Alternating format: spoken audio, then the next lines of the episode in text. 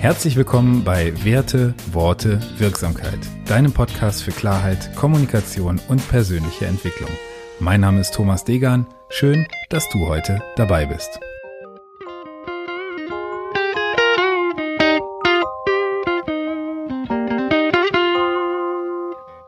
Episode 59. Aus dem Kopf ins Herz.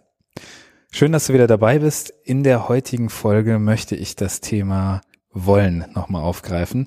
Und deswegen habe ich den Titel aus dem Kopf ins Herz gewählt, weil ich glaube, dass in bestimmten Situationen es Sinn macht, erstmal die Kopfdinge zu hinterfragen, also das, was sich zu einer Fragestellung in deinem Kopf abspielt, um dann auf den Grund deines Herzens vorzudringen. Was meine ich damit genau?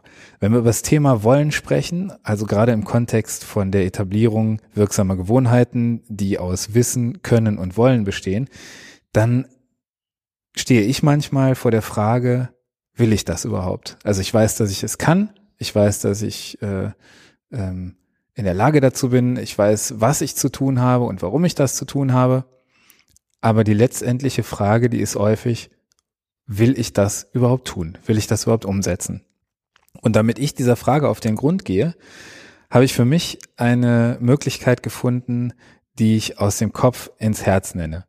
Was meine ich mit aus dem Kopf ins Herz? Ich glaube, dass wir Dinge in unserem Kopf zerdenken können, dass wir uns vermeintlich rationale Argumente, rationale Erklärungen für Motivation geben können, die aber nichts mit dem zu tun haben, warum wir Dinge wirklich tun.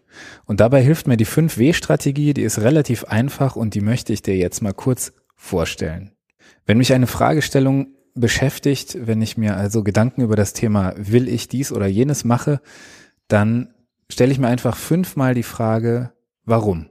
Und spätestens beim fünften Warum bin ich meistens am Kern der Sache, der nichts mehr mit rationalen Dingen, sondern mit emotionalen Dingen zu tun hat. Und das ist es, was ich mit aus dem Kopf ins Herz meine.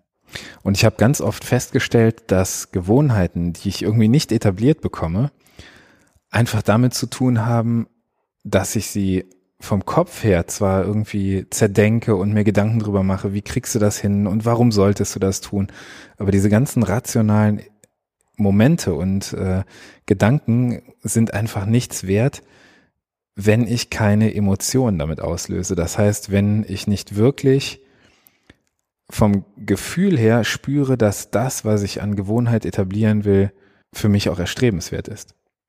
Und deswegen möchte ich dir die Möglichkeit äh, einmal vorstellen, zu sagen, dass du dich vielleicht einfach fünfmal warum fragst und ich bin mir sicher, dass du beim fünften Mal warum ziemlich nah an deiner emotionalen Ebene bist. Warum möchtest du diese Gewohnheit etablieren? Und da können wir jetzt ein ganz banales Thema nehmen, Ernährung beispielsweise ich rede jetzt nicht von Silvestervorsätzen, sondern ich rede davon, beispielsweise auf Fastfood zu verzichten. Warum solltest du auf Fastfoods verzichten? Weil es dir gut tut. Und warum tut es dir gut? Weil ich dann ein besseres Körpergefühl habe. Warum hast du dann ein besseres Körpergefühl? Weil ich das Gefühl habe, dass ich mich in Situationen, die ich vielleicht ähm, schon länger auf dem Schirm habe, aber noch nicht kontrollieren konnte, besser kontrollieren kann. Und warum gibt dir das ein gutes Gefühl? Weil ich dann das Gefühl von Selbstwirksamkeit habe. Und du siehst, ich habe hier tatsächlich nur viermal warum fragen müssen und bin relativ dicht an dem Punkt, den ich als diese emotionale Ebene bezeichnen würde. Deswegen, versuch doch auch mal Fragen, die dir im Kopf rumgehen, Dinge, bei denen du eine Gewohnheit vielleicht nicht so umgesetzt und implementiert bekommst, wie du es möchtest, mit diesem 5W-Muster zu hinterfragen und ich bin sicher, dass sich völlig neue Erkenntnisse auftun. Und mich würde interessieren, was diese Erkenntnisse mit dir machen.